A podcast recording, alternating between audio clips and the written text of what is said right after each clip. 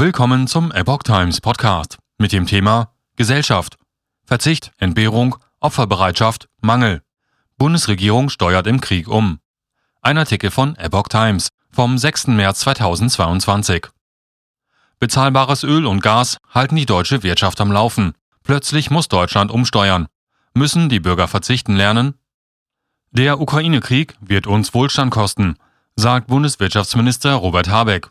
Und Finanzminister Christian Lindner mahnt, Deutschland müsse sich neue Quellen des gesellschaftlichen Wohlstands erarbeiten. Grüne und FDP in seltener Einmütigkeit.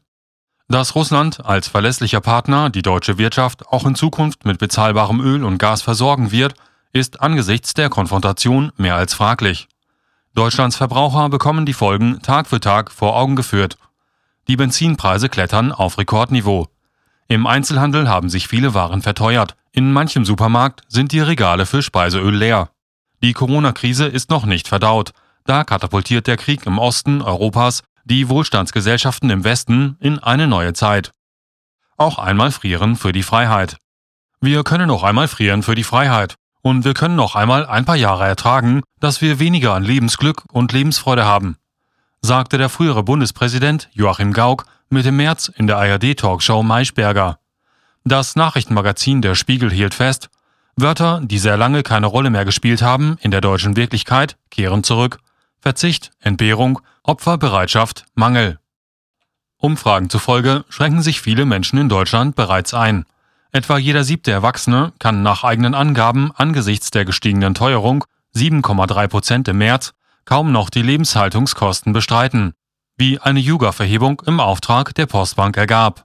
Von den Befragten aus Haushalten mit einem monatlichen Nettoeinkommen unter 2500 Euro geben knapp 24 Prozent an, sie seien wegen gestiegener Preise kaum noch in der Lage, die regelmäßigen Ausgaben zu stemmen.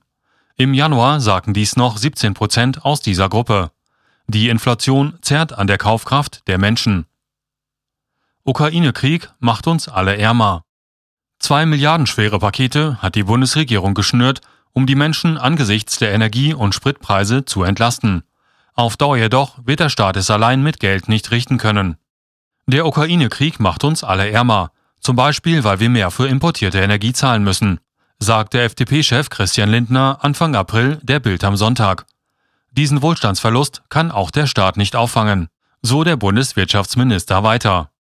Sicheres Einkommen, sich materielle Wünsche erfüllen können in dem seit 2012 quartalsweise erhobenen Wohlstandsbarometer des Marktforschungsinstituts Ipsos bekommen solche Faktoren hohe Zustimmungswerte, wenn Menschen nach ihrem Verständnis von Wohlstand gefragt werden. Anders als in den Krisen der vergangenen Jahre erschüttert der Krieg in der Ukraine manche Selbstverständlichkeit auch in Deutschland. Eine weitere Folge des Ukraine-Kriegs ist das Ende der Friedensdividende in Form fallender Rüstungsausgaben, analysierte IFO-Präsident Clemens Füst. Der Wehretat wird deutlich erhöht. Das bedeutet Kürzungen öffentlicher Leistungen in anderen Bereichen und höhere Steuern, also letztlich weniger Wohlstand, sagt Füst. Inventur des fossilen Zeitalters. Tempolimit, autofreie Sonntage, Heizung runterdrehen. Die Liste der Vorschläge zum Sparen gegen die Energiekrise enthält wenig Neues. Kurzfristiges Reagieren allein dürfte ohnehin nicht ausreichen.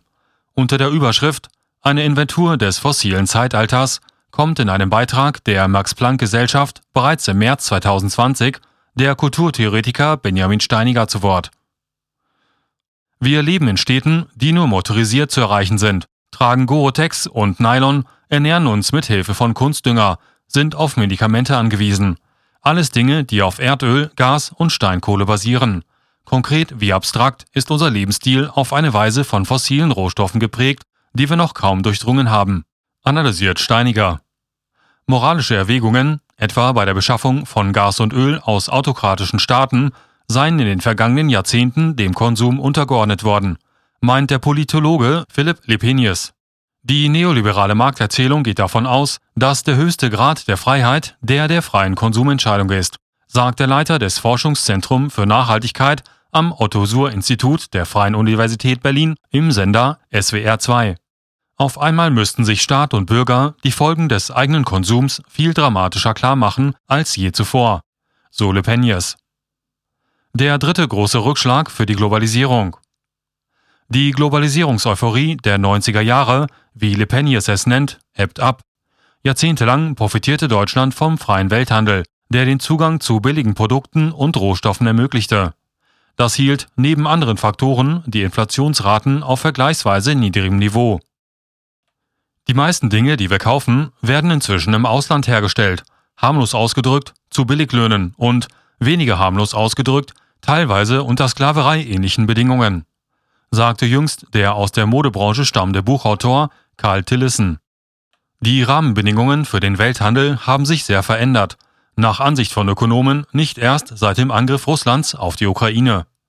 Der Putin-Schock dürfte sich als dritte große Rückschlag für die Globalisierung und die globalen Lieferketten in den letzten Jahren erweisen, nach dem Handelskrieg zwischen den USA und China sowie den Unterbrechungen der Lieferketten im Zusammenhang mit Covid, argumentiert die Deutsche Bank Fonds Tochter DWS.